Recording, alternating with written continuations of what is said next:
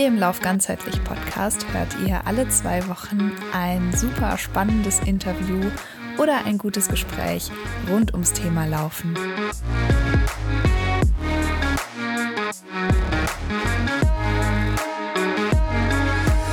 Herzlich willkommen zum Lauf ganzheitlich Podcast.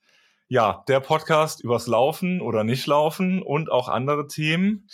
Und ja, ich habe eine kleine traurige Nachricht, nämlich Tabea ist heute leider nicht dabei, aber ich habe mir wirklich fantastischen Ersatz gesucht. Und zwar, ja, das ist so ein bisschen bei, ich sag's jetzt schon mal, Michaela, äh, da decken sich ganz, ganz viele Themen, die ich auch irgendwie beacker in meinem Leben. Äh, Kapitalismuskritik, transformatives Wirtschaften, äh, Achtsamkeit, ja, und als ich dann letztens in einem anderen Podcast, im Mycelium-Podcast, erfahren habe, dass du auch noch läufst, ja, dann musste ich dich einfach mal hierhin zerren und einladen. Deswegen freue ich mich ganz besonders. Hallo Michaela. Ja, hallo ihr lieben Zuhörnchen, wie ich ge gelernt habe in den letzten Folgen. Ja, das war wirklich, äh, also du hast ja jetzt wirklich irgendwie alles nachgehört oder so. Ähm, das äh, ja, ehrt mich auch ein bisschen. Ja, ich, bin so froh, dass du mich auf diesen Podcast aufmerksam gemacht hast. Ich kannte den nämlich vorher noch gar nicht, muss ich zu meiner Schande gestehen. Aber ich bin total fasziniert und finde den wunder wunderschön und habe schon so viel gelernt. ja, das freut mich. Ja, meine, meine, wie soll man sagen, meine Filterblasen sind manchmal noch nicht so überschneidend. ja, aber Filterblase, ich habe es ja eben schon mal an gedeutet, es gibt noch den Mycelium-Podcast. Und das Mycelium, das hast du mit dem Timo gegründet, aber ja, was ist das Mycelium und vielleicht dann auch, ja, wer bist du eigentlich und warum gründest du sowas? ja, vielleicht nur ganz kurz dazu. Äh, wir kommen bestimmt später noch äh, mehr im Detail darauf, aber ja, genau. Ich habe 2018 zusammen mit meinem Kollegen, mit dem Timo, das Mycelium gegründet. Das Mycelium ist eine Art Bildungsinstitut, in dem es um solidarisches und gemeinschaftsbasiertes Wirtschaften geht. Und parallel dazu habe ich eben ja zu nachhaltigen Wirtschaftsformen ähm, im Kontext der sozialökologischen Transformation promoviert und ja, nenne mich Transformationsforscherin. Sau cool. Ja, da kommen wir auf jeden Fall gleich noch, äh, steigen wir da noch tiefer ein. Aber du kennst ja jetzt auch schon unseren Podcast und da haben wir ja immer so eine Einstiegsfrage. und äh, ja, da du ja auch Läuferin bist, was war denn so dein lustigstes, schönstes, schrägstes Lauferlebnis der letzten Wochen? ja, also ich würde sagen, das war letzten Sonntag. Da bin ich seit längerer Zeit mal wieder eine für mich relativ lange Strecke gelaufen, so äh, einen knappen 20 Kilometer Lauf. Das ist für mich schon eher außergewöhnlich, sonst bin ich eher so eine gemütliche Läuferin und habe eher so äh, kürzere Distanzen von acht oder bis zu 16 Kilometern. Aber es war irgendwie an dem Sonntag total schön. Irgendwie ist es einfach voll gut gelaufen. Ich hatte einfach lockere Beine und habe mir das gar nicht vorgenommen, länger zu laufen. Ähm, aber es war einfach so ein schönes Gefühl. Ähm, ich habe noch relativ gutes Wetter erwischt und war einfach froh, in der Natur zu sein und ja, die frische Luft zu genießen. Und es hat sich einfach total gut angefühlt. Und das Beste an dem Lauf war, ich hatte ähm, ja die beste Laufpartnerin der Welt dabei. Äh, meine Laufpartnerin kommt seit ungefähr drei Jahren immer mit mir mit. Die ist bei jedem Lauf dabei. Und die ist einfach wundervoll. Sie ist immer gut gelaunt, super, super fit und gibt immer ein richtig gutes Tempo vor. Sie ist tendenziell immer schneller als ich. und äh, das Faszinierende ist, sie ist erst sechs Jahre alt. Ja, und vielleicht fragt ihr euch jetzt, liebe äh, Zuhörnchen, wer das denn sein könnte. Und es ist meine Hündin Luna. ja, Luna äh, kommt aus Portugal. Ähm, die hat einfach super viel Power und eine absolute ja, Leidenschaft fürs Laufen. Ähm, ja, und das ist äh, wirklich witzig, weil wenn ich dann doch mal einen äh, super schnellen und auch ähm, ja einen, einen Lauf mache mit sehr vielen Höhenmetern oder so und ich fange dann schon an, total schwer zu atmen, dann läuft die Luna immer noch locker flockig neben mir und fragt mich am Ende, das war's schon mit dem Warm-up. und äh, das Lustige ist auch, wenn wir dann wieder das Zuhause ansteuern und dann der letzte steile Anstieg nochmal kommt zu unserem Zuhause, da gibt's ähm, neben der Straße rechts so eine Mauer und Luna liebt es, auf diese Mauern drauf zu springen. Und selbst nach 15 Kilometern oder nach 20 Kilometern schafft die das dann immer noch, diesen einen Meter auf die Mauer zu springen und dann so mir nochmal mich so anzugucken und zu sagen, hey, Edgibet, du häschelst hier und ich bin immer noch fit. Also da muss ich schon sehr lachen, weil ich da immer wieder sehe, ja, wie unfit wir Menschen doch gegenüber Tieren sind. ja, das stimmt. Und wenn ich dann äh, unseren Hund hier dagegen sehe, aber das kann ja auch noch kommen, äh, der ist ja schon was älter, ähm, der läuft dann gar nicht mehr. Also wenn ich mit dem rennen will, äh, dann guckt er mich an und denkt, hä? hä warum denn rennen? Ja, das, das Lustige ist, dass Tobi und ich auch unsere Hunde gegenseitig kennengelernt haben. Und zwar erst letzten Samstag. Wir waren nämlich in einem ganz wundervollen Café an der Mosel in Minheim. Das kann ich an dieser Stelle nur empfehlen. Das Thies Café das stimmt. ist relativ neu. Und da haben sich unsere Hunde zum ersten Mal kennengelernt und wir haben gegenseitig unsere Hunde kennengelernt. Also ich habe den 16-jährigen Peanut von Tobi kennengelernt und, und er unsere Luna. Das sind schon ganz schöne Gegensätze so die da aufeinander prallen. Aber war ein sehr schöner ja. Nachmittag und wir haben es alle sehr genossen. Ja, das stimmt. Aber so ganz äh, grün wurden die sich, glaube ich, dann doch nicht mehr. Irgendwie, die, die zwei sind da doch irgendwie sehr, ja, sehr gegensätzlich. Ja, und ich Tina will eher so seine Ruhe.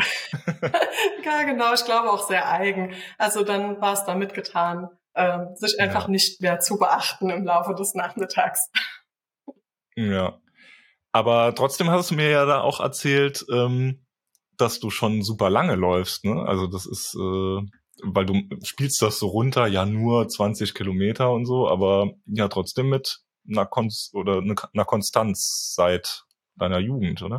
Ähm, ja, genau. Also ich hatte am Samstag tatsächlich, als wir da gesprochen hatten, nochmal überlegt, seit wann ich denn eigentlich laufe.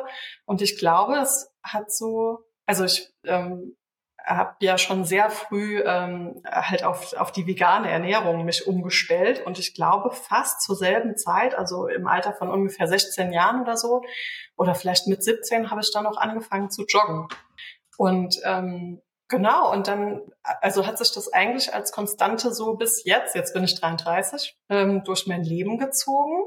Ähm, und ich habe einfach Spaß und Freude am Laufen. Ich muss aber auch sagen, ich hatte zwischendurch auch mal eine Phase, wo ich es echt ein bisschen übertrieben habe und ähm, zu ehrgeizig da dran war und auch ja Wettkämpfe mitgelaufen bin. Und das hat mir mhm. nicht so gut getan. Also da habe ich gemerkt, okay, nee, noch mal runterfahren und äh, sich nicht so einen Stress machen und so, weil dann hält das bei mir besser. Also dann halte ich besser durch, wenn ich mir selber keinen Stress mache. Und jetzt seit einigen Jahren äh, habe ich mir fest vorgenommen, keine Wettkämpfe mehr zu laufen und auch nicht mehr mich hetzen zu lassen von einer Uhr oder so, sondern ich laufe einfach äh, genüsslich, ähm, persönlich und meistens auch tatsächlich allein, nur mit meiner Hündin. Ähm, ganz selten kommt da mal jemand anderes mit. Aber ich merke, dass ich tendenziell ein bisschen zu schnell laufe, wenn andere Menschen mitkommen. Deshalb am besten ist es für mich, ganz alleine durch den Wald zu laufen und dann genieße ich es am allermeisten. Ja, spannend. Also gerade auch das, was du sagst von diesem, also es gibt ja doch viele Leute, die irgendwie Wettkämpfe brauchen, um überhaupt laufen zu gehen. Und dass du sagst, äh, nee, das ist eigentlich, hat mir das mehr geschadet und ich will eigentlich ohne Uhr laufen und nur für mich und im Wald und in der Natur. Ja, finde ich sehr schön, sehr schön und sehr spannend. Irgendwie. Ja. ähm, ja, du sagst ja jetzt schon, du bist auch dann vegan geworden schon in frühen Jahren. Ähm, also kann man sagen, nicht nur deine Laufpartnerin, deine Luna ist ein wichtiges Tier in deinem Leben, sondern auch alle Tiere generell. Ja, genau. Also ich würde sagen, dass ich schon wirklich als Kind eine ganz, ganz intensive Beziehung zu Tieren hatte. Und ja, ich erkannte halt schon relativ früh, dass die Art und Weise, wie wir mit Tieren umgehen, äh, ja ziemlich paradox ist. Also ähm, ich habe das so selber gemerkt, also schon als Kind kam ich auf solche Tierschutzvereine, sowas wie der WWF zum Beispiel, ähm, habe mich da engagiert und habe aber irgendwann gedacht, warum ähm, schützen wir jetzt eben Wale und ähm, Delfine und auf der anderen Seite beuten wir Tiere aber so extrem aus. Und da habe ich ein Buch gelesen, glaube ich, mit 15 ähm, und das hat mich halt total, das hat mir die Augen geöffnet. Das war das Animal Liberation von Peter Singer. Und ja, ähm, ja da wurde mir dann richtig bewusst, dass dass äh, also nicht nur, dass ich diese Unterscheidung blöd finde zwischen Schweinen und Hunden, sondern ähm, auch, dass das was mit meinem Essen zu tun hat. Und äh, mit 16 Jahren wurde ich dann halt ziemlich äh, direkt, fast ohne Umwege ähm, zur Veganerin. Also ich hatte nicht so die klassische Phase zuerst vegetarisch, sondern also ich, ich glaube, wenn ich mich richtig erinnere, war ich wirklich nur zwei, drei Wochen vegetarisch und habe dann eigentlich direkt auf die vegane Lebensweise umgestellt. Ja, äh, das ist also dann jetzt fast 17 Jahre her. Und das war auch ganz witzig, weil zu der Zeit ähm, gab es überhaupt keine pflanzlichen Milchalternativen oder Aufstriche, wie wir sie heute kennen, und schon gar nicht in solchen Supermärkten ähm, wie äh, oder also in, in Supermärkten oder oder dem DM oder so. Äh, man musste wirklich 30 Kilometer weit in ein Reformhaus fahren und hat dann da so eine total ekelhafte pappige Sojamilch bekommen und ähm, so kleine Döschen, die sehen so ein bisschen aus wie Katzenfutterdosen, ähm, wo so eine Champignon-Pastete dann drin war und das, das war so ekelhaft. Also ich habe dann gerne darauf verzichtet und mir lieber irgendwie Marmelade aufs Brot geschmiert oder Tomatenmark oder halt Senf aufs Brot gemacht. Ähm, also es, äh, ja, war eine spezielle ja. Zeit, zu der Zeit Veganerin zu sein. Vor allem kannte ich auch niemanden, der vegan gelebt hat. Also es war, ähm, da, da war ich so ein bisschen die Einzige in meinem Umfeld. Nee, stimmt. Das war zu der Zeit wirklich eigentlich noch so was für, äh, ich sag mal, so richtige Öko-Hippie-Leute und äh, in der Gesellschaft noch überhaupt nicht angekommen, ja. Aber auch spannend, dass du das äh, so wirklich direkt aus äh, tierethischen Gesichtspunkten gemacht habe. Ich muss ja irgendwie zu meiner, in Anführungszeichen, Schande gestehen. Ich hatte damals eher erstmal den, ja, gesundheitlichen und auch ökologischen Aspekt so im Vordergrund und die Tierethik hat sich erst so entwickelt. Ähm, ah, spannend. Ja, aber spannend. Einfach auch spannend, dass das bei dir äh, direkt die Tierethik war und das andere dann eher so, also oder gesund wurde es ja dann automatisch, weil es gab ja nur Gemüse und Brot mit Tomatenmark. Ja, wobei ich muss echt sagen, äh, also so ganz gesund war es bei mir am Anfang tatsächlich nicht. Die ersten Jahre war mir das überhaupt nicht so bewusst und ich sag immer, man kann ja auch vegan total ungesund leben. Also ja. auch eine, irgendwie eine vegane Schokolade und ähm, Pommes und sowas. Ähm, Cola von mir aus auch, sind ja auch vegan und jetzt nicht so gesund. Ähm, also die ersten Jahre ähm, war es bei mir tatsächlich nicht so gesund, sondern wirklich ganz pragmatisch wegen den Tieren. Ähm, und ich glaube, erst mit Anfang 20 ist das dann bei mir so durchgesickert, aha, okay, gut, das äh, hat ja auch, also man kann sich ja auch vegan super, super gesund ernähren und das hat ja sogar gegenüber der äh, omnivoren Ernährung noch super viele Vorteile. Ja, und dann habe ich das halt auch so richtig ähm, ausgekostet und ausgetestet und ganz gesund gekocht. Und das, das hat sich dann auch bis heute gehalten. Also ich versuche ganz viel einfach frisch zu machen und auch wenig Ersatzprodukte zu kaufen. Ähm, ja, genau. Obwohl es ja jetzt die ganzen Ersatzprodukte gibt, aber irgendwie ja. landen sie bei mir dann doch nur in sehr geringen Mengen im Einkaufswagen. Ja, voll gut, weil also das kann ich nicht immer von mir behaupten, weil manchmal ja, überkommt es mich dann doch. Oder ich bin halt auch einfach neugierig und will gern probieren, wie das schmeckt, ne? Weil, ja. Ja, geht mir auch so, wenn ich ehrlich bin. Das ein oder andere Ersatzprodukt ist bei mir auch dabei. Ich hoffe, du hast dann irgendwann ähm, für aufs Brot Humus für dich entdeckt und äh, nicht bist nicht bei Senf ja, genau. Aber Humus äh, gab es ähm, vor 17 Jahren, glaube ich, auch fast noch nicht hier. Also das kam dann auch erst nach. Vielleicht höchstens in ähm, ja in so einem internationalen Supermarkt, wo es dann auch irgendwie türkische Speisen oder so ja, aber na, ja, keine genau. Ahnung. Aber also äh, man muss dazu sagen, ich wurde auch, also ich bin auch in einem ganz kleinen Dorf an der Mosel aufgewachsen. Das, das war jetzt auch nicht so geprägt von vielen türkischen Supermärkten. ja, stimmt. Ja, ich habe es ja eben schon anklingen lassen, oder du, du bist ja jetzt Transformationsforscherin geworden. Ähm, ja, wie war das denn dann? Wolltest du dann auch irgendwie was mit Tieren machen, mit Transformation, mit äh, Antikapitalismus oder äh, wie war denn dein Lebensweg? Ja, warst ja dann schon die Veganerin, die Aussätzige. Ja, total.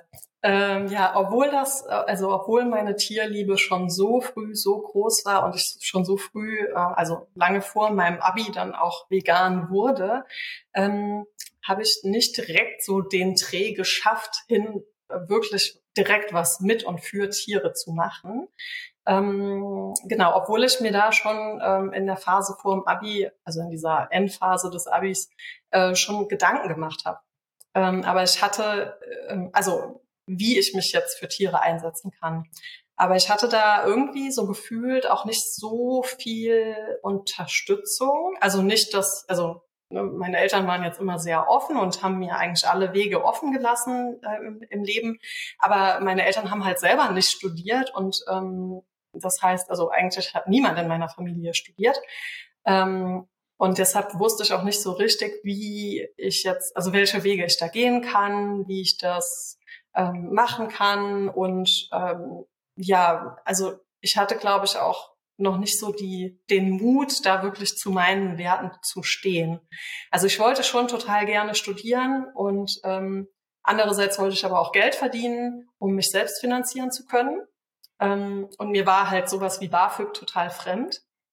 Und dann hatte ich noch diese wenigen Vorbilder und dann auch noch, ja, so auch, ich, ich nenne es heutzutage Glaubenssätze, die, die vielleicht auch viele von euch kennen ähm, nämlich so Glaubenssätze wie, äh, oh Mädchen, du musst doch was Vernünftiges machen. und zu der Zeit, da konnte ich diese Sachen halt noch nicht so leicht hinterfragen und habe mich dann halt einfach auch aus Sicherheitsgründen für ein duales Studium entschieden. Und duale Studiengänge gab es jetzt zu der Zeit auch noch nicht wie Sand am Meer. Die waren auch sehr rar. Und ähm, deshalb, ja, äh, habe ich dann einfach das genommen, was sich angeboten hat. Und das war tatsächlich ein BWL-Studium, ein duales BWL-Studium mit, mit den Schwerpunkten Finanzen und Management. Das war halt jetzt sehr, sehr vernünftig, aber halt eben keine Herzensangelegenheit, muss ich dann echt sagen. Und ähm, ja, ich habe auch in der Zwischenzeit in den letzten Jahren auch ein paar Mal gehadert damit, warum ich diese Entscheidung getroffen habe und habe so gesagt, oh, du hättest damit äh, damals äh, mehr zu deinen ja, Werten stehen müssen. Aber im Endeffekt heutzutage denke ich so rückblickend war es gar nicht so schlecht, dass ich diesen Weg gegangen bin, weil dadurch habe ich eben auch tiefe Einblicke erhalten darüber, wie unser ja, marktwirtschaftliches und kapitalistisches System funktioniert. Und erst dadurch wurde mir auch immer deutlicher, dass sich an der Art und Weise, wie wir wirtschaften, was ändern muss.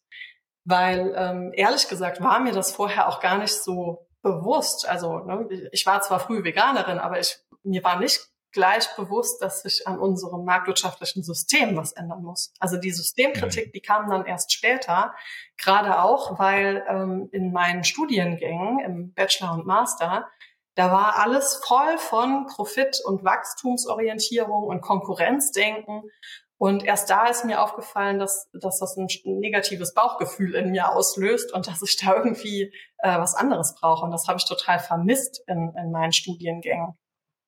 Ja, ja. Ja, das kann ich mir vorstellen. Also ich habe Ingenieurstudiengang absolviert und da ist das sehr ähnlich und da habe ich mich auch ein, oft sehr, sehr unwohl gefühlt, deswegen kann ich das sehr gut nachvollziehen. war das bei dir dann auch so, dass eigentlich deine Systemkritik erst später kam und Sonst hättest du wahrscheinlich was anderes studiert, oder? Ähm, ja, es, also da ich sehr irgendwie so einen Freundeskreis in der linken Szene hatte in der Jugend und so kam die schon äh, auch auch in der Jugend. Ähm, aber ja, man nimmt mal ja dann trotzdem irgendwie so den, ja, diese Glaubenssätze, die du eben ähm, formuliert hast, die, die kenne ich auch gut. Mein Opa hat immer zu mir gesagt, studier nicht irgendwas, worauf, also was du in der Freizeit gerne machst oder so äh, Sozialpädagogik, Kunstgeschichte oder sowas, sondern studier was, womit man Geld verdienen kann. ja, Wahnsinn. Natürlich. Wahnsinn, solche äh, Sätze. Also hier nochmal explizit, falls sehr junge Menschen, die gerade im Abitur sind, diesen Podcast hören, bitte studiert irgendwas, was ihr in eurer Freizeit auch gerne macht. Ja, auf jeden Fall. Weil, ähm, also in Deutschland ist zwar der Glaubenssatz, Arbeit darf keinen Spaß machen, aber das ist nicht so. Also Arbeit darf schon Spaß machen. Genau, und Arbeit soll Spaß machen. ähm, ja, genau. Und in diesem Ingenieurssystem, also ähm, so ein bisschen äh, Vorurteile gibt's ja also gibt's ja da auch und manchmal bestärken die sich dann ja auch so, ne? Also Männerdomäne äh, mit Karohemd und äh, sehr viel Stubbi oder also Bier. Stubbi ist, ist ein äh, lokales Wort, ne? Ähm, ja, und da habe ich mich nicht so wohl gefühlt. Deswegen äh, kann ich das sehr gut nachvollziehen, dass du dann dem Ganzen irgendwann den Rücken gekehrt hast, oder? So ist ja, es genau. Ja, ich habe insgesamt, ähm, wie gesagt, ich habe ja dual studiert, das heißt, ich habe immer parallel in der Finanzwelt gearbeitet. Also habe da auch äh, teilweise coole Sachen gemacht. Also ich war auch zweimal für längere Zeit im Ausland, einmal in Ruanda und einmal in Laos. Und das war also auch im Mikrofinanzsektor, was ja schon irgendwie in die Richtung geht, sozial was zu verändern. Aber trotzdem hat mir das halt alles nicht langfristig gefallen oder mir so zugesagt. Und nach sieben Jahren, ähm, ja, habe ich dann dort tatsächlich gekündigt erstmal und dann habe ich zwei Dinge auf den Weg gebracht. Das eine ist halt, dass ich äh, mit Timo gemeinsam das Mycelium gegründet habe, das wir eben schon angesprochen haben. Ähm, wie gesagt, da geht es um gemeinschaftsbasiertes Wirtschaften und falls ähm, das ein oder andere Zuhörnchen die solidarische Landwirtschaft kennt, ähm, das gemeinschaftsbasierte Wirtschaften ähm, funktioniert nach demselben Prinzip wie die solidarische Landwirtschaft. Ähm, da geht es eben um Kooperation statt Konkurrenz, Bedürfnisorientierung statt Profitstreben und äh, da geht es viel mehr um inneres Wachstum und gemeinsames, gemeinschaftliches äh, ja, Wachstum, in dem zum Beispiel, wie man seine inneren Werte verwirklichen kann, anstatt um finanzielles Wachstum. Und ja, genau, wie gesagt, daher kennen dann Tobi und ich uns auch ähm, über den wundervollen Mycelium-Podcast. Ähm, und wenn ihr den noch nicht gehört habt, dann müsst ihr da unbedingt mal reinhören. Das nur an der genau. Stelle mal als kleiner Wind, äh, Wink von der Seite da lösen wir auch dann die ganzen Fragen wie, äh, das kann doch gar nicht funktionieren und sowas geht doch gar nicht und wer bezahlt das denn alles und äh, diese ganzen Sachen, die wahrscheinlich aufploppen, wenn ihr das jetzt zum ersten Mal hört. Ja, ganz genau. www.mycelium.com Werbung. Werbung. Werbung. Kapitalismus. nee. Genau. Ja, genau. Und neben der Gründung des Myceliums ähm, habe ich dann meine Promotion auf den Weg gebracht. Weil ich dachte mir so, wenn jetzt junge Menschen nach mir gerne BWL studieren wollen, irgendwann mal in der Zukunft, dann wäre es ja cool, wenn die mal was anderes hören, statt ähm, einfach nur ähm, ja, Profit, Wachstum und Konkurrenz. Ähm, dann dachte ich mir, ich kann es ja auch einfach besser machen. Ich kann ja einfach die Wirtschaft verändern, indem ich selber promoviere, selber äh, zu ganz anderen Themen forsche und das dann wiederum ähm, vielleicht später in der Lehre ja in die Welt bringe oder Studierenden halt dann näher bringe, die irgendwie ein paar Jahre nach mir studieren. Und ja, das habe ich dann gemacht. Ich habe dann meine Promotion ähm, auf den Weg gebracht, habe zu nachhaltigen Geschäftsmodellen geforscht und ja, mal komplett auch in meiner Promotion dieses marktbasierte und kapitalistische System in Frage gestellt. Da ging es dann auch um so Themen wie Suffizienz oder auch regenerative Geschäftsmodelle und eigentlich immer darum, wie unsere Wirtschaft ähm, unabhängig werden kann vom Wachstum und was das eigentlich für Unternehmen konkret bedeutet. Also wie kann ein Unternehmen ähm, wirtschaften, wenn es unabhängig von Wachstum funktioniert. Und da habe ich mich mhm. total gefreut. Ich hatte mich, ähm, um das Ganze auch irgendwie zu finanzieren und leben zu überleben zu können, ähm, habe ich mich ähm, um ein Stipendium bei der Heinrich-Böll-Stiftung beworben. Und die fand das Thema zum Glück auch total spannend. Das hat dann funktioniert. Also ich wurde dann Stipendiatin und ja, konnte so das Ganze dann auch ein bisschen besser bestreiten. Und habe mich natürlich auch einfach gefreut, dass so eine große Stiftung, die ich auch ganz cool finde, ähm, dass die so ein Thema halt auch spannend finden. Ja, mega. Auf jeden Fall. Also das ist ja schon, also den Namen Heinrich Böll Stiftung, das hat man schon mal gehört. Und natürlich sehr schön, da unterstützt zu werden. Genau. Ja, und dann, also ich habe, äh, wir haben uns ja immer mal wieder dann äh, ausgetauscht, auch zu deiner Forschung.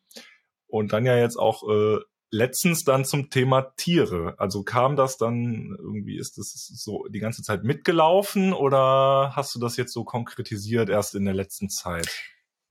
Ja, also tatsächlich ist es so, dass ich ähm, ja die letzten Jahre, also seit dann meinem 15 oder 16. Lebensjahr, äh, mich privat die ganze Zeit auch für Tierschutz und vor allem aber auch äh, mein Herzensthema Tierrechte dafür eingesetzt habe.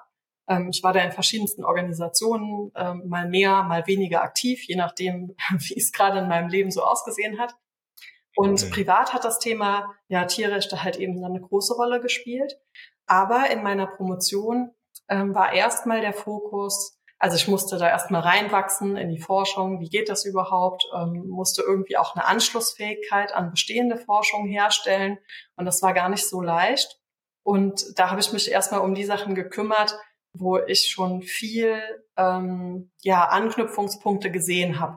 Und das war erstmal halt eben ähm, wirklich diese ganzen Debatten um Nachhaltigkeit, sozial-ökologische Transformation und dann Suffizienz und Post-Growth. Also ich sag mal so, als BWL-Forscherin kann man da noch so ein bisschen Fuß fassen, obwohl man da schon von vielen Forschern kritisch beäugt wird, wenn man Post-Growth in den Mund nimmt. Das geht eigentlich gar nicht. Aber äh, zumindest ist man da nicht so ganz alleine. Man hat da schon noch die ein oder anderen Leute, die auch ähnlich ticken.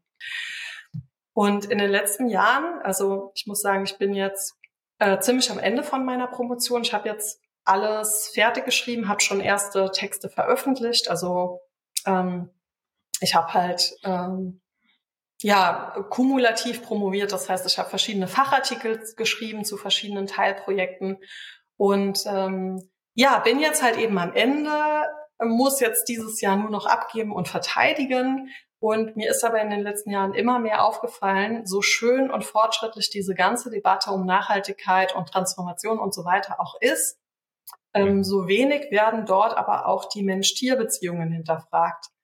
Also ein ganz großes Beispiel ist, bei nachhaltigen Geschäftsmodellen wird zum Beispiel immer gesagt, dass die auch gerade deshalb so nachhaltig sind, weil es eben nicht darum geht, irgendwelche Aktienkurse in die Höhe schießen zu lassen oder Dividenden zu erwirtschaften, die an Shareholder ausgeschüttet werden, sondern dass sie deshalb so nachhaltig sind, weil sie sich um viele Stakeholder kümmern, also um alle möglichen Interessensgruppen des Unternehmens. Also dazu zählt man dann auch Mitarbeitende, denen soll es auch gut gehen. Dazu zählt man auch Kundinnen, dass man denen keinen Blödsinn aufschwafelt, sondern dass man auch da fair und offen miteinander umgeht. Dann LieferantInnen, dass man auch die nicht ausbeutet, sondern eben fair bezahlt zum Beispiel. Und ja, das ist ein ganz großer Block. Also es wird immer gesagt, nachhaltige Geschäftsmodelle sind nachhaltig, weil sie eben ne, ökologisch, sozial und ökolo ökonomisch ähm, ja, nachhaltig arbeiten. Aber ich fand das halt so scheiße, dass sich die soziale Nachhaltigkeit ähm, nur auf, also auf den Menschen bezieht. Also hm. soziale Nachhaltigkeit, da, da werden so gut wie nie Tiere berücksichtigt. Obwohl Tiere ja in ganz vielen Kontexten ja was mit der, mit der Wertschöpfung zu tun haben. Entweder sie werden halt wie in der Fleischproduktion wirklich benutzt als Ressourcen dann irgendwie. Ähm, das heißt, man nimmt sie gar nicht mehr als Lebewesen wahr oder ähm, die Wertschöpfung wird mit ihnen betrieben, also zum Beispiel auf Reiterhöfen oder so. Ähm, ja, da sind das, da sind die Pferde wie so Mitarbeiter, aber das wird ja. überhaupt nicht berücksichtigt, sondern die soziale Nachhaltigkeit bezieht sich eben wirklich nur auf den Menschen und wie es dem Tier dann gerade geht, bleibt halt total außen vor und wird überhaupt nicht berücksichtigt. Ja, und ähm, dann gibt's auch noch andere Beispiele. Jetzt zum Beispiel, äh, wenn ihr die solidarische Landwirtschaft kennt. Es gibt ja ganz viele solidarische Landwirtschaftsprojekte, die eben ähm, nur Obst- und Gemüsekisten anbieten. Aber manche haben eben auch Fleisch, Milch oder Eier. Und ähm, dann, wenn ich mir diese Projekte so angucke, ähm, meistens haben die Gründerinnen und Gründer da relativ hohe Werte und sorgen auch teilweise dafür, dass es den Tieren vielleicht ein ganz klein bisschen besser geht als in Massentierhaltung. Ähm, aber trotzdem denke ich halt, dass die Tiere da ausgebeutet werden. Auch diese Tiere werden irgendwie auf eine Art und Weise als Ressource angesehen, werden nach so und so vielen Jahren getötet, schon weit bevor sie überhaupt ein Alter erreicht haben, wo sie sterben müssten. Und äh, ja, man wartet da eben nicht erst, bis sie an Altersschwäche irgendwie umfallen oder so, Und ähm, auch da passiert halt eben viel Leid für die Tiere. Auch den Kühen in der solidarischen Landwirtschaft wird halt häufig trotzdem das Kälbchen abgenommen, damit man die Milch für den Menschen nehmen kann. Und ähm, ja, da sehe ich es halt so, ja, dass diese Tiere immer noch als Ressourcen gelten und genutzt und getötet werden. Und jetzt ist es mir darüber, dass mir das so bewusst wurde, halt immer wichtiger geworden, meine Forschung zu dem Thema nachhaltiges Wirtschaften ja dahin ähm, weiterzuentwickeln, dass ich mich immer mehr auf Mensch-Tier-Beziehungen in nachhaltigen Wirtschaftsformen zu konzentriere. Und ich will diese ganze Forschung, diesen Forschungsstrang zum Thema nachhaltiges Wirtschaften wirklich mal aufrütteln oder auch wachrütteln, denn eigentlich haben die Menschen da total gute Absichten. Die meisten von ihnen haben auch echt ähm, hohe Werte, wenn es darum geht, wie wir mit der Natur umgehen, ähm, wie wir miteinander sozial als Menschen umgehen. Aber ähm, trotzdem ähm, erkennen sie irgendwie nicht, dass da eine Grenze gezogen wird zwischen menschlichen Tieren und nichtmenschlichen Tieren. Und das möchte ich halt fundamental ändern. Und jetzt habe ich halt äh, schon ein Teilprojekt angefangen, wo es eben darum geht, ähm, ja, für einen, zu einem, zu einem kleinen Wandel eben schon beizutragen. Das, das wird noch mehr, aber äh, ich habe jetzt schon im Kleinen damit angefangen. Meinst du, das sind dann auch einfach so, ja, wie wir es am Anfang ja auch hatten, so fest, so, so tiefe Glaubenssätze, weil die meisten Menschen, die ja zum Beispiel eine solidarische Landwirtschaft machen, sind ja auch irgendwie aus der Landwirtschaft. Und muss man da irgendwie äh, die Leute wachrütteln und irgendwie erstmal darauf aufmerksam machen, dass ja Tiere auch irgendwie äh, nicht nur, ja, nicht nur Vieh ist, sondern Lebewesen?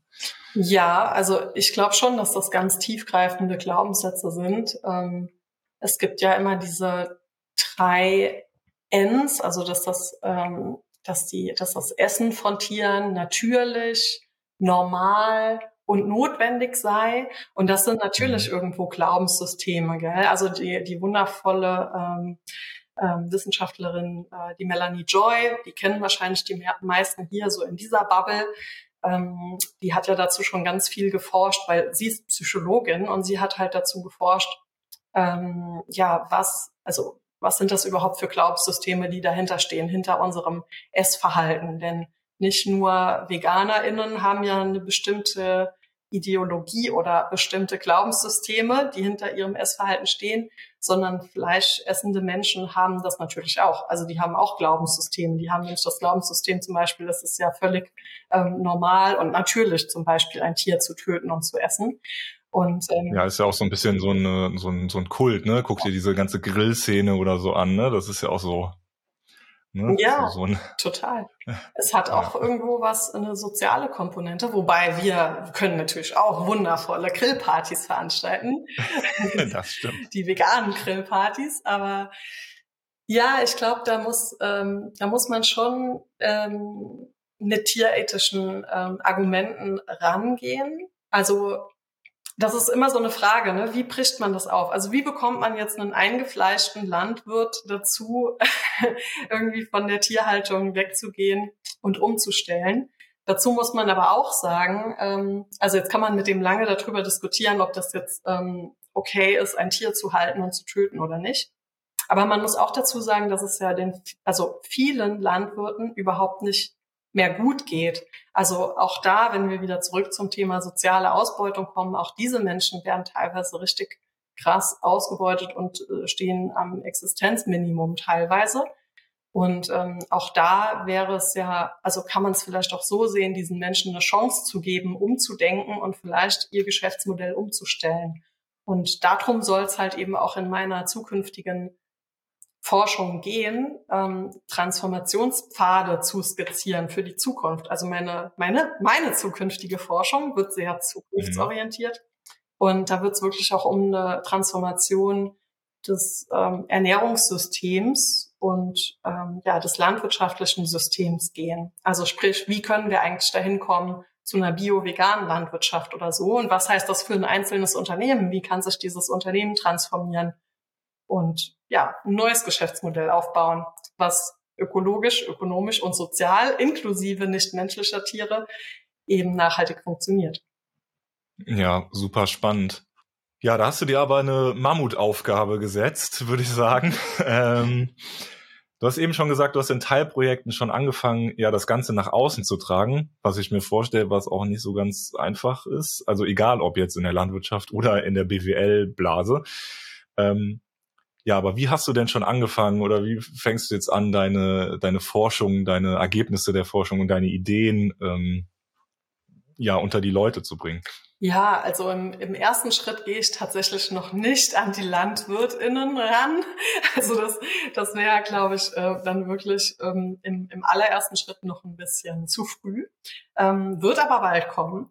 Aber im allerersten Schritt ähm, geht es jetzt erstmal darum, also ich habe jetzt erstmal konzeptionell gearbeitet. Also wie kann überhaupt ähm, der erste Schritt aussehen, dass ähm, ForscherInnen überhaupt mal Tiere als Stakeholder berücksichtigen in nachhaltigen Geschäftsmodellen und überhaupt mal, dass ihnen überhaupt mal bewusst wird, hey, wir sprechen hier über Lebewesen, die vielleicht auch Rechte haben oder haben sollten. Mm, und wie werden die überhaupt ähm, genutzt oder ausgenutzt? Weil halt wirklich, wenn man sich diese Forschungsartikel da durchliest, dann wird irgendein ähm, nachhaltiges Geschäftsmodell so total toll dargestellt und ähm, er hatte auch hat auch wirklich einen ökologischen Impact oder so. Also das ist wirklich super. Aber dann, weißt du, dann lese ich halt davon, dass da irgendwie, ähm, dass das die Dairy Production ist, also die, die Milchproduktion und da halt eben Kühe ausgebeutet werden. Da, da dreht sich mir halt echt ähm, irgendwie der Magen rum. Und ähm, deshalb habe ich jetzt mal im ganz ersten Schritt angefangen, das konzeptionell aufzubauen ähm, ja, um überhaupt mal diese Forschungsblase wach zu rütteln. Weil ne, wir haben ja immer verschiedene Zielgruppen. Wir haben auf der einen Seite die ForscherInnen, die umdenken müssen, um Sachen auch einfach transparenter zu machen. Und dann im nächsten Schritt ist es natürlich auch die Öffentlichkeit, sind es auch die Menschen, die ganz konkret betroffen sind von der Transformation der Landwirtschaft, also die LandwirtInnen ähm, oder dann auch die größere Öffentlichkeit und auch die Politik. Und jetzt im ersten Schritt ähm, ist es so, ich werde im Juni ähm, nach Maastricht fahren, ähm, in die Niederlande, und da findet eine ähm, Konferenz statt, die New Business Model Conference. Ähm, die mag ich ganz gern. Da sind die Leute wirklich richtig aufgeschlossen. Da gibt's auch tolles veganes Essen übrigens, by the way. also diese Konferenz hat sich da schon sehr cool aufgestellt. Und ähm, genau, und da habe ich jetzt, also man muss immer einige Monate vorher das, was man dort präsentieren möchte, ähm, halt ähm, ja einreichen. Also man muss so eine Art Abstract, ähm, so eine Kurzzusammenfassung einreichen über das, was man da präsentiert. Und ähm, da hatte, da wurde ich schon so ein bisschen nervös, als ich das gemacht habe vor ein zwei Monaten. Da dachte ich schon, oh je, hoffentlich wird das Thema angenommen, hoffentlich belächeln die mich nicht so in der Art, oh, die da mit ihren Tieren, das ist ja totaler, totaler Humbug, was die da erzählt. Aber nein, ich wurde total überrascht. Ich habe jetzt vor einer Woche die Rückmeldung bekommen, also so ein kleines so ein kleines Review, ähm, wo mir einfach so ein erstes Feedback gegeben wurde zu meiner Forschungsidee, die ich dann im Juni dort präsentieren möchte. Und mhm. dieses Feedback war halt total positiv. Also die Leute, ja. die, äh, da waren zwei Leute, die mir da Feedback gegeben haben und die haben beide gesagt, boah, so spannendes Thema. Ähm, ja, voll gut, dass du dich darum kümmerst, ähm, muss unbedingt diskutiert werden. Und es hat mich halt total beflügelt. Also da habe ich auch gemerkt, okay, zumindest in dieser ForscherInnenblase, wo man natürlich auch sagen muss, das sind wieder spezielle Leute, die auch alle privilegiert sind und äh, die Möglichkeit haben, sich über solche Sachen Gedanken zu machen. Ähm, aber die haben schon mal richtig gut darauf reagiert und haben das Thema echt ähm, wirklich herzlich angenommen. Ja, voll cool. Ja, mega. Aber ja, das sagst, sprichst du schon was an. Das ist dann äh, die Leute sind aufgeschlossen, aber wie erklärst du dem 30-Jährigen mit seinem Fuck you Kreta Aufkleber auf, auf überm Auspuff, ähm, dass er auch auf Tiere aufpassen soll? Er passt ja noch nicht mal auf Menschen auf. Ja, ich glaube, das wird dann immer so die ganz große Herausforderung, ne? Oh ja, aber hallo. aber man kann ja erst mal mit den Leuten anfangen, die einem gut gesonnen sind. ja, ich wollte auch gerade sagen, jetzt habe ich schon das fieseste, den, den schlimmsten, oder was heißt schlimm, ist ja nicht die Leute als schlimm bezeichnen, aber ich sag mal den am weitesten entferntesten Menschen ähm, rausgesucht. Ja, da hast du recht. Ja. Und ähm, ehrlich gesagt, manchmal, ähm, also auch kürzlich vor ein paar Wochen, habe ich wieder mit einem Mädchen gesprochen, also die ist ungefähr in meinem Alter oder ein paar Jahre jünger. Mm, die lebt auch vegan und ihr sind Tiere auch so unfassbar wichtig. Und man hat richtig gemerkt, sie leidet irgendwie, weil der Wandel eben nicht so schnell vorangeht, wie sie das gerne hätte. Also da habe ich richtig gemerkt, sie, ähm, sie ist irgendwie auch so ein bisschen resigniert, sagt, oh, es geht nicht voran, es geht ja alles so langsam. Und dann genau diese Menschen, die du gerade angesprochen hast, Tobi, die sind ja besonders schwierig, weißt du, die ziehen uns dann manchmal so total runter. Aber auf der anderen Seite, ich sage dann immer, naja, guck mal, was sich schon alles verändert hat. Also guck mal, ich lebe jetzt irgendwie 17 Jahre äh, vegan und in der Zeit hat sich schon enorm viel verändert. Also die Zahlen der veganen und vegetarisch lebenden Menschen und auch der FlexitarierInnen ähm, steigt ja total an. Und ich glaube, also gerade diese Zuwachszahlen sind ja rasant. Also ich glaube schon, wir sind da auf einem guten Weg und es wird immer mehr Thema. Und es sind ja auch viele Gründe, die dann dafür sprechen. Es ist ja nicht nur die Tierethik, sondern eben auch die ökologische Krise, die das Ganze im Moment noch befeuert. Also wir haben da, glaube ich, gerade eine total gute Argumentationsbasis, um weiterzukommen in dem Thema. Deshalb, ich versuche immer irgendwie meine meine Motivation und meine Energie da hochzuhalten und einfach immer weiterzumachen und einfach ein großes Herz auch für die Menschen zu haben, die ja da noch nicht so weit sind, sagen wir mal. Also selbst äh, wenn es mir wirklich manchmal schwerfällt, aber ich versuche immer mir ein großes Herz ähm, auch für diese Menschen eben zu behalten. Ja, ja, stimmt. Das stimmt. Und irgendwie kommt es ja doch so ein bisschen an, mhm. habe ich das Gefühl, bei manchen, ne? Also bei vielen. Total. Ja, aber wir, wir können ja mal so ein bisschen malen, also, also die Zukunft uns ausmalen. Ähm, das willst du weiter in die in der Forschung bleiben und Leute da noch weiter, ich sag mal, ähm, ja davon überzeugen, dann äh, Tiere mal wahrzunehmen und tierethisch zu sein? Oder könntest du dir auch vorstellen, ich sag jetzt mal, ja jemand findet unternehmerisch deine Idee vielleicht so gut und sagt, Michaela, du kommst jetzt hier zu uns in die Firma. ähm, ja, hast du da schon eine Vorstellung, ob du in der Forschung bleiben willst oder vielleicht doch nochmal zurück in, in die Wirtschaft willst? Ja, ähm, gute Frage. Ähm, da habe ich mir viele Gedanken drüber gemacht in den letzten Monaten und immer mal wieder ein bisschen in beides hineingespürt, weil ähm, ihr müsst euch vorstellen, ähm, so eine wissenschaftliche Laufbahn hat auch viele Nachteile. Also eine wissenschaftliche Karriere ist eben alles andere als planbar, weil oft die Stellen ähm, sehr stark befristet sind. Das ist nicht so wie bei einem Unternehmen, dass man sich da bewirbt und hoffentlich möglichst lange da bleibt, ähm, sondern meistens sind Stellen befristet. Oft sind es auch nur Teilzeitstellen. Dann ist es auch noch so, ähm, dass viel, also dass die Stellen auch rar gesät sind. Also gerade jetzt, wenn man so ein spezielles Thema hat und so ein fortschrittliches Thema, dann sind die auch nicht wie Sand am Meer. Also es ist schon schwierig. Ähm, ja, ich sage immer so gern, ähm, erstens kommt es anders und zweitens als man denkt. Also von daher, ähm, das, was ich jetzt sage, das, ähm, das sind vielleicht so Wunschvorstellungen, aber es muss nicht so kommen. Also sagen wir mal so, trotz dass dieses wissenschaftliche System, also man kann da wirklich viel dran kritisieren. Ähm, deshalb habe ich mir eben auch Gedanken darüber gemacht, ob ich lieber unternehmerisch ähm, in der Selbstständigkeit das Thema beackere. Aber ich merke halt schon, eigentlich möchte ich den Menschen ja, also ich möchte eigentlich ja forschen, ja, ich will ja was Neues irgendwie auf den Weg bringen. Und zweitens ähm, möchte ich ja viele Menschen erreichen, ähm, die das vielleicht gar nicht unbedingt alles immer so hören wollen, was ich denn dazu sagen habe.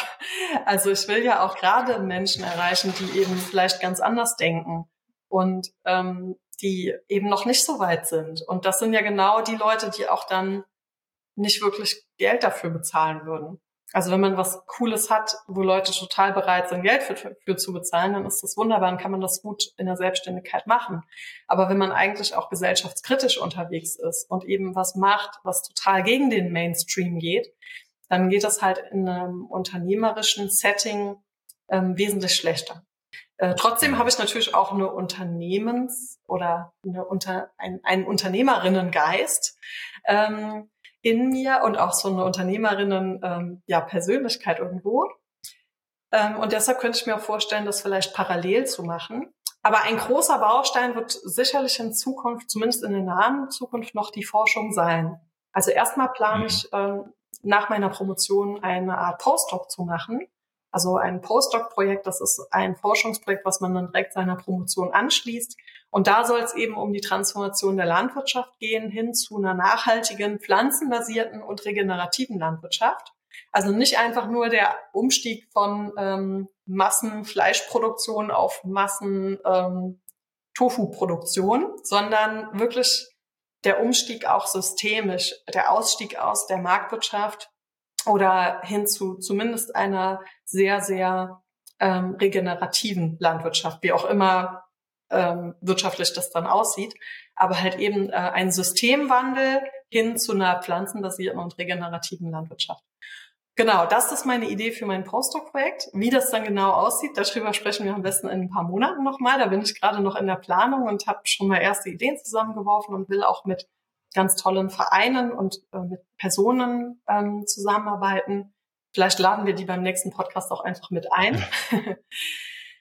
ja, genau. Und äh, langfristig, wenn alles gut läuft, ähm, dann könnte ich mir auch vorstellen, auch nach dem Postdoc-Projekt auch langfristig in der, in der Forschung zu bleiben. Aber da sind mir dann zwei Sachen mega wichtig, also zwei Bedingungen, die ich selber daran stelle. Erstens ist es mir halt total wichtig, inhaltlich an meinem Herzensthema zu arbeiten, also wirklich zu dem Thema sozial-ökologische Transformation mit dem Schwerpunkt auf dem Wandel von Mensch-Tier-Beziehungen. Das ist mir einfach jetzt klar geworden, ohne das geht's nicht mehr in meinem Leben, sondern ich will mich jetzt mhm. beruflich dafür einsetzen. Und zweitens ist es mir halt auch super wichtig, in einem passenden und förderlichen Umfeld zu arbeiten. Also so eine, ich sag mal, so eine klassische BWL-Professur an so einer normalen Uni wäre da irgendwie nix für mich. Also ich ähm, ja, vergleiche das manchmal so ein bisschen scherzhaft mit so einem Haifischbecken. Aber ich habe da schon Hochschulen im Blick, die unsere Welt halt fundamental anders denken und ähm, die wirklich ja gesellschaftliche Paradigmen in Frage stellen, die ganz, ganz anders arbeiten. Und diese Hochschulen, die stehen bei mir halt ganz hoch im Kurs. Das sind nur sehr wenige und es ist sehr schwer zu planen, wirklich dort hinzukommen und vielleicht dort eine Professur zu bekommen. Ähm, aber es wäre natürlich schön, wenn es klappt. Aber wenn es nicht klappt, ja, dann geht für mich die Welt auch nicht unter. Es äh, wird sicherlich ein, ein, ein Weg, es wird einen Weg geben irgendwie. Wir spielen denen einfach hier unten diesen Podcast zu und dann klappt das. das sowieso. ja, sehr schön. Also wir haben ja jetzt hier so in den letzten ja 45 Minuten festgestellt, dass du ganz schön umtriebig bist und ganz schön, ja, wie soll man sagen, ähm, dir nicht die einfachsten Themen ausgesucht hast und auch wirklich irgendwie äh, ja, also stell mir das einfach sehr, sehr anstrengend vor und auch für den Kopf und dann ja auch moralisch, ne, weil wie du ja auch gesagt hast, immer wieder irgendwie gegen Widerstand und so. Ähm, was machst du denn im Alltag, damit du damit klarkommst? Also so, ist da Laufen vielleicht auch eine Sache? Oder wir haben auch schon ein bisschen über Achtsamkeit gesprochen. Ja, also ähm, Laufen, das schließt ja auch so ein bisschen den Kreis zum Anfang. Ähm, also ich würde sagen, Laufen hat für mich schon einen sehr positiven und auch ausgleichenden Effekt. Ähm, aber halt nur, wenn ich im richtigen Maß laufe. Also ich habe ja am Anfang schon mal ein bisschen gesagt, dass ähm, ich vor einigen Jahren halt auch mal eine sehr stressige Phase hatte, wo ich es mit dem Laufen dann auch übertrieben hatte. Da habe ich so ein bisschen, also hatte ich sehr vollgepackte Tage und ich habe dann auch gesagt, ne, ähm, in jeder freien Minute so, jetzt gehe ich eine Runde laufen und power mich dann voll aus, so als Gleichgewicht ähm, zu dem stressigen Alltag. Und danach habe ich direkt weitergearbeitet. Und ähm, das war aber definitiv jetzt nicht so gesund und würde ich auch nicht empfehlen. Inzwischen habe ich halt da wirklich einen ähm, für mich so recht gesunden Umfang gefunden, eben wie ich vorhin schon gesagt habe, ne, wirklich, ähm, also auf gar keinen Fall öfter, also für mich persönlich nicht öfter als zwei bis dreimal die Woche zu laufen, ähm, ohne Uhr zu laufen, mich selber nicht so zu hetzen, sondern ganz nach meinem eigenen Körpergefühl und auch nach meinem Wohlfühltempo zu laufen und eben so lang, wie ich möchte. Und am besten ist es für mich, wenn ich dann auch keine Anschlusstermine habe, so dass ich nicht denke, oh, ich muss jetzt mal schnell und dann gehe ich danach duschen und dann sitze ich wieder im nächsten Termin, sondern ähm, ja, wirklich entspannt. Und das heißt nicht, dass ich ähm, dann immer nur total langsam laufe, sondern ich mache dann durchaus mal ab und zu Sprints oder so. Aber äh, nur dann, wenn wirklich, wenn ich gerade innerlich diese Energie habe und Freude und überlich, also innerlich so überquille. oder manchmal laufe ich halt auch super gern mal steile Berge hoch oder auch wirklich kleine Trails durch den Wald. Ähm, oder auch mal, ja, viele Höhenmeter, mal wenige Höhenmeter. Ähm, Genau, aber ich versuche mich halt definitiv bei alle, bei all dem nicht zu stressen. Und ich glaube, es gibt, also ich glaube, Menschen ticken da einfach anders. Ähm, manche Menschen können das besser und für die ist das dann trotzdem noch irgendwie gesund, wenn sie ähm, nach bestimmten Plänen laufen oder auch mit einer Uhr oder so. Ähm, aber ich persönlich, vielleicht auch dann durch meinen vollgepackten Tag, ähm, brauche dann nicht noch in meiner Freizeit einen zusätzlichen Stress. Ja, und äh, deshalb kann ich schon sagen, Laufen jetzt so in der äh, Intensität, wie ich es im Moment mache, ist schon eine Leidenschaft für mich. Ich verbringe super gern Zeit in der Natur und es ist für mich ein guter Einstieg in die Entspannung. Ähm, aber es ist für mich auch keine totale Entspannung. Also ich muss sagen, es, es ist ein Einstieg, aber um danach, nach dem Laufen komplett runterzufahren, ähm, muss ich eigentlich dann noch einen Schritt weitergehen ähm, und sowas wie Achtsamkeitsübungen oder Meditation praktizieren, um dann wirklich auch loszulassen und mal ähm, die Gedanken halt loszulassen und mhm. ähm, ja, weil ich muss schon sagen, beim Joggen ist mein Kopf dann doch manchmal noch recht aktiv. Dann, dann denke ich auch so Sachen durch und dann ähm, kommen ja auch neue Ideen und die Kreativität geht hoch. Aber mit Meditation und Achtsamkeit wird der Kopf dann wirklich auch mal leer und ich kann näher runterfahren und dann auch abends einfach besser schlafen. Ja, ja, voll spannend, was du sagst, weil so geht's mir irgendwie gerade oder so, so, fühle ich es gerade auch, ähm, dieses, weil mein Tag die ganze Zeit so durchgetaktet ist und so sehr, sehr anstrengend, dass mir dann irgendwie Druck beim Laufen irgendwie durch eine Uhr oder Trainingsplan oder irgendwie ähm, ja selbst irgendwie Ziele im Sinne von, okay, ich habe in acht Monaten einen Wettkampf, mich irgendwie super stressen und irgendwie das genaue Gegenteil ähm, bewirken und mich dann Laufen nicht entspannt, sondern halt irgendwie noch, also noch ein Ansturb mehr in diesem Hans Hamsterrad ist. Ja, ähm, kann ich total gut ja. verstehen. Und ich glaube, dann ist es vielleicht auch ein Schritt, das zu erkennen und dann zu überlegen. Also ist es das dann wirklich mit den Wettkämpfen oder wie sehr müssen wir uns denn damit unter Druck setzen? Es soll doch eigentlich was sein, was Spaß macht und was uns gut tut. Und wo auch eine Leidenschaft dahinter steht. Und ja. ähm, also ich glaube, man, man kann das schon auch mit den Wettkämpfen machen, aber dann ist das halt vielleicht als Job zu sehen und nicht als Freizeit und runterkommen und Spaß haben und und so zu sehen. Vielleicht. Also. Da, da, da bin ich gespannt auf die äh, auf Kommentare, äh, wie Leute das sehen, die ähm, sehr viele Wettkämpfe lauf, laufen, weil ich glaube, für die meisten ist das dann schon auch irgendwie Freizeit. Die kommen dann schon auch runter damit, ja. Mhm. Aber ja, ich habe es jetzt auch geplant, ähm, weil es auch paar Mal ohne Uhr laufen und das ist ganz witzig, weil ich mich dann immer, also obwohl ich die Uhr ja nicht anhab, fühlt es sich dann manchmal so an, als ob man die Uhr anhat oder man steht an der Ampel und guckt dann so, obwohl ja gar nichts da ist. äh, ist schon irgendwie sehr witzig, wie der Mensch äh, sich an sowas gewöhnt und das dann irgendwie verbindet, ne, direkt mit so Situationen. Ähm, ja, mal sehen, Total. wie das wird. Ja, ja, ich glaube so, dass äh, also ich bin auch gespannt, wie andere das sehen. Also bin ganz gespannt, da andere Meinungen auch zu hören. Ähm, ja, und ich glaube, letztendlich ist es auch sehr individuell. Wahrscheinlich muss jeder Mensch selber reinspüren, wie es für einen selbst dann sich gerade anfühlt und wie man denn wirklich am besten äh, wirklich abschalten kann und entspannen kann. Vielleicht ist das auch wirklich einfach was sehr Individuelles, was auch bei jedem Menschen ein klein bisschen anders funktioniert. Ja, ja, mit Sicherheit. Ja, jetzt hast du ja äh, eben schon so ein Wort, das ist für mich immer so ein bisschen, äh, ja, wie soll man sagen, mal, mal liebe ich es, mal hasse ich es. ähm, Achtsamkeit gesagt. Also du machst sehr, sehr viel mit Achtsamkeit, oder äh, habe ich jetzt schon rausgehört? Ja, genau. Ähm, und ja, ich habe auch schon mal einen Podcast hier im Lauf, ganz Podcast gehört, in dem du dich eher kritisch geäußert hast zum Thema Achtsamkeit. Das fand ich übrigens sehr cool, weil Tabea und du, also ich glaube, das war so einer der einzigen Podcasts, wo ihr euch dann mal ein bisschen gebettelt habt.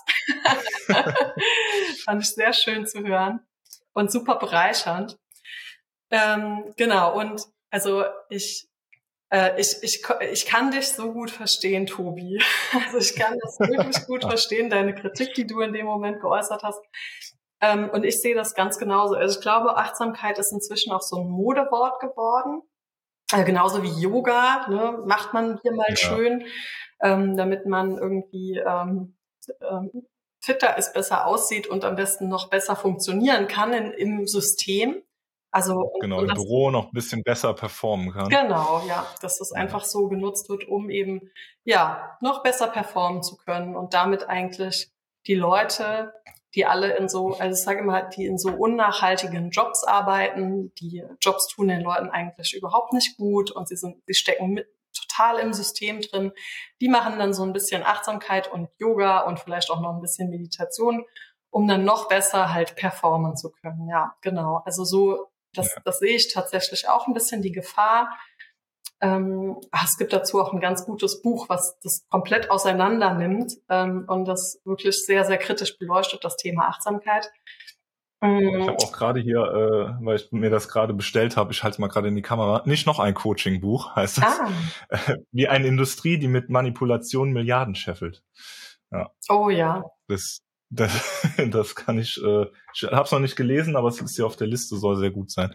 Ja, ähm, total. Ähm, ja. ja, und das andere Buch, vielleicht können wir es auch mal nachher verlinken oder so. Also zum wirklich speziell zum Thema Achtsamkeit, sehr, sehr kritisch ähm, auch super gut. Also ich finde das schon richtig gut, sich damit kritisch auseinanderzusetzen. Auf der anderen Seite sehe ich halt auch, wo diese Dinge herkommen und wie mhm. sehr man Achtsamkeit nutzen, nutzen kann, sozusagen, um auch Dinge zu hinterfragen. Also wenn man ähm, zum Beispiel, also im Idealfall finde ich, kann man Achtsamkeit nutzen, um damit noch näher an die eigenen Werte heranzukommen. Also an das, was einem denn wirklich wichtig ist. Und ähm, nicht an diesen ganzen oberflächlichen Themen rumzukratzen, ja, noch besser zu performen in seinem blöden, unnachhaltigen Job, der einem eh keinen Spaß macht, sondern irgendwie die Achtsamkeit oder auch Meditation zu nutzen, um so runterzufahren, dass man selber Glaubenssätze aufdecken kann bei sich selbst, ja, die kritisch hinterfragen kann und dann vielleicht auch mal ganz andere Wege einschlagen kann, ganz neue Wege und auch ein ganzes System hinterfragen kann. Weil wir haben jetzt heute so viel über Systeme und Glaubenssätze ähm, gesprochen. Also wir hatten es ja ganz am Anfang schon mal mit den Glaubenssätzen, die ich in meiner Jugend hatte, die waren mir ja damals noch total unbewusst. Und das ist ja ein langer Prozess gewesen, bis ich mir ähm, darüber bewusst geworden bin. Und so nutze ich und verstehe ich auch eher Achtsamkeit. Also ich hatte mich in den letzten Jahren, also schon irgendwie oder zehn Jahre lang oder sogar noch länger beschäftige ich mich schon immer mal wieder mit Achtsamkeit und Meditation. Und bei mir hat das immer was bewirkt, dass ich immer noch einen Schritt weiter gekommen bin zu dem, was mich denn wirklich umtreibt und wirklich bewegt oder was mhm. ich wirklich will. Und ich werde immer sensibler dafür, für mein Bauchgefühl, was mir auch sagt, oh, das da fühlt sich gerade nicht gut an, das da muss ich nochmal verändern. Ähm, eigentlich ja, passiert das immer wieder, dass ich wieder irgendwas verändern muss, weil ich merke, okay, so ganz passt das noch nicht. Ja, super gut. Ja, und letztes Jahr hatte ich dann auch mal äh, stille Retreats mitgemacht, wo es dann komplett in die Stille geht, wo mal vier Tage ähm, geschwiegen wird und man so ganz losgelöst ist von dem, was andere Menschen jetzt denken oder sagen oder tun. Und ähm, genau, und das hat, das hat in mir so eine Begeisterung oder Faszination für das Thema ausgelöst, dass ich dann auch letztes Jahr gesagt habe, oh, hey, ähm, also ich mache noch eine Ausbildung zum Achtsamkeitscoach neben meiner Promotion. Das hat mir auch echt gut getan, weil da ganz viel Praxisanteil dabei war. Also auch in dieser Ausbildung zum Achtsamkeitscoach hatten wir einen kompletten Stille-Tag. Ähm, wir haben äh, fast den ganzen Tag über Meditationen und Achtsamkeitsübungen gemacht. Und das hat mir so gut getan. Also ich glaube, dadurch ähm, konnte ich auch viel mehr Ruhe im Alltag mitnehmen und mich auch loslösen von irgendwelchen Dingen, ähm, das musst du jetzt so und so machen, sondern konnte das, mhm. ähm, ja, konnte meinen eigenen Weg da mehr finden, sagen wir mal. Ja, super. Ja, eigener Weg. Jetzt, äh, du gibst ja auch oder hast ja auch ein Angebot entwickelt, was Tiere und Achtsamkeit verbindet. Ja, also ähm, das kam so ein bisschen daher. Letztes Jahr in der Ausbildung zum Achtsamkeitscoach ähm, mussten wir am Ende so eine kleine, so einen kleinen Test schreiben ähm, und einen Vortrag halten. Ähm, und wir mussten auch eine Projektarbeit machen. Und ich habe mir so überlegt, ne, was könnte denn für mich eine coole Projektarbeit sein zum Thema Achtsamkeit? Und äh, ja, dann habe ich mich kurzerhand für das Thema Achtsamkeit mit Tieren entschlossen. Ähm, das hat mir halt total viel Spaß gemacht. Und ich habe es dann relativ ähm, schnell mit meinem Wissen als Transformationsforscherin verknüpft und ähm, in dieser Projektarbeit auch ein Konzept entwickelt, in dem die Teilnehmenden auf eine Reise gehen können. Und zwar auf so eine Reise vom, ich sage immer vom Ich zum Du zum Wir. Und das Du und das Wir bezieht sich halt eben nicht unbedingt auf das menschliche Gegenüber, sondern in, also, sondern auf das nichtmenschliche Gegenüber. Also ich habe dann in diesem Konzept ähm, das so gemacht, dass es im ersten Schritt bei dem, bei dem Ich erstmal darum geht, im eigenen Ich anzukommen, sich selber wieder mal so richtig zu spüren, im Hier und Jetzt anzukommen und mal ganz äh, so runterzufahren. Und im zweiten Schritt, wenn man dann in seiner inneren Mitte angekommen ist, dann im zweiten Schritt eben ähm, ja in einen achtsamen Kontakt mit einem Gegenüber zu treten. Und das ist in dem Fall halt eben ein tierisches Gegenüber. Ähm, genau, also ne, da kann man dann mal äh, erleben, wie so ein Schwein oder so zum Beispiel tickt ähm, und kann es wirklich achtsam betrachten und wirklich mal aufmerksam sein für die Bedürfnisse dieses Tieres. Ähm, ja, und dann im dritten Schritt geht es darum, das Wir zu spüren, also sozusagen, dass wir alle Lebewesen auf dieser Erde sind, dass wir alle global miteinander verbunden sind und dass jeder Einzelne und jeder Einzelne von uns eigentlich nur ein ganz kleiner Fleck auf dieser Erde ist. Ja, und das ist einfach ähm, ja total schön. Also mir hat schon allein diese Projektarbeit super viel Spaß gemacht.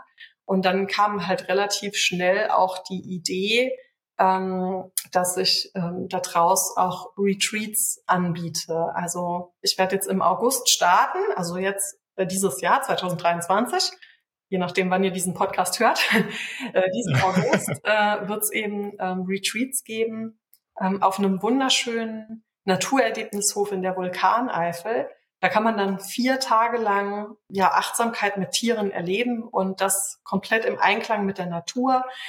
Der Hof ist einfach nur toll. Der ist einfach wundervoll. Also ich komme immer total ins Schwärmen, wenn ich davon spreche. Der liegt halt wunder wunderschön in der Natur in der Eifel. Da gibt's riesengroße, wundervolle Bäume, die den so um, umkreisen. Ähm, und äh, ja, ganz kuschelige Tiny Houses, in denen man übernachten kann. Auch riesengroße Clamping-Zelte, in denen man schlafen kann. Das sind so richtig große Zelte, in denen man noch stehen kann, also ein bisschen luxuriös. Ähm, und aber auch Baumzelte, die zwischen Bäumen aufgehängt sind und man kann dann halt direkt ähm, den Sternenhimmel sehen und ähm, ja, kann halt direkt in der Natur übernachten und es ist einfach so schön.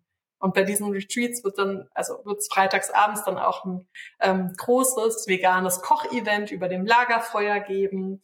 Und ja, insgesamt ist es halt einfach für Leute gedacht, die mal vier Tage dem Alltag entfliehen wollen, sich mal so ganz verbunden mit der Natur fühlen wollen, sich selbst achtsam erleben wollen und dann auch noch in einen achtsamen Kontakt eben mit anderen nichtmenschlichen Lebewesen eintauchen möchten. Also Schweine, Hühner, Gänse, Ziegen, Schafe und viele mehr sind dann da auf dem Hof.